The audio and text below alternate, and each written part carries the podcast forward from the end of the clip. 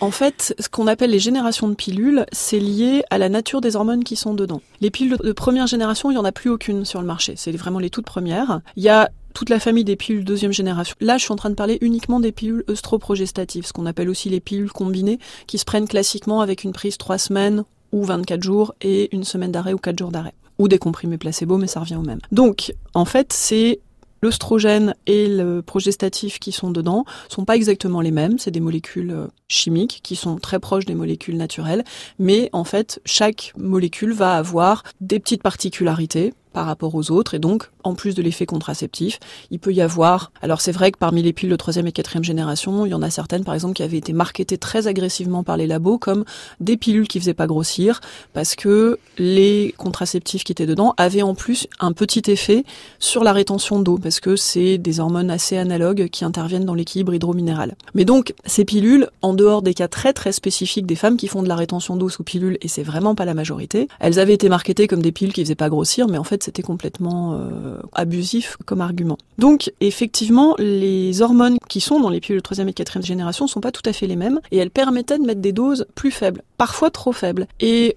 en fait, les labos avaient communiqué sur ces pilules en disant bah, comme elles sont moins dosées, elles sont moins dangereuses, elles ont moins d'effets secondaires, ce qui n'était pas vrai. Mais le problème c'est que, et encore en France, euh, heureusement la publicité vis-à-vis des médicaments n'est destinée qu'au personnel de santé et non pas au grand public. Mais voilà, donc en fait, nous on les prescrivait peu, en fait on les donnait que dans deux contextes. Premier contexte qui était une femme qui arrivait chez nous qui avait déjà une pilule de troisième ou quatrième génération comme contraceptive depuis longtemps, qui en était contente et qui voulait pas en changer, ou éventuellement, ce qui normalement de toute façon aurait dû être le cas euh, dans toutes les prescriptions de, contraceptifs, des personnes qui voulaient rester sous pilule et pour lesquelles on avait testé plusieurs pilules de deuxième génération qui ne leur allaient pas, et où donc éventuellement ça pouvait valoir le coup de changer de molécule pour voir si elles toléreraient pas mieux une pilule de troisième ou quatrième génération.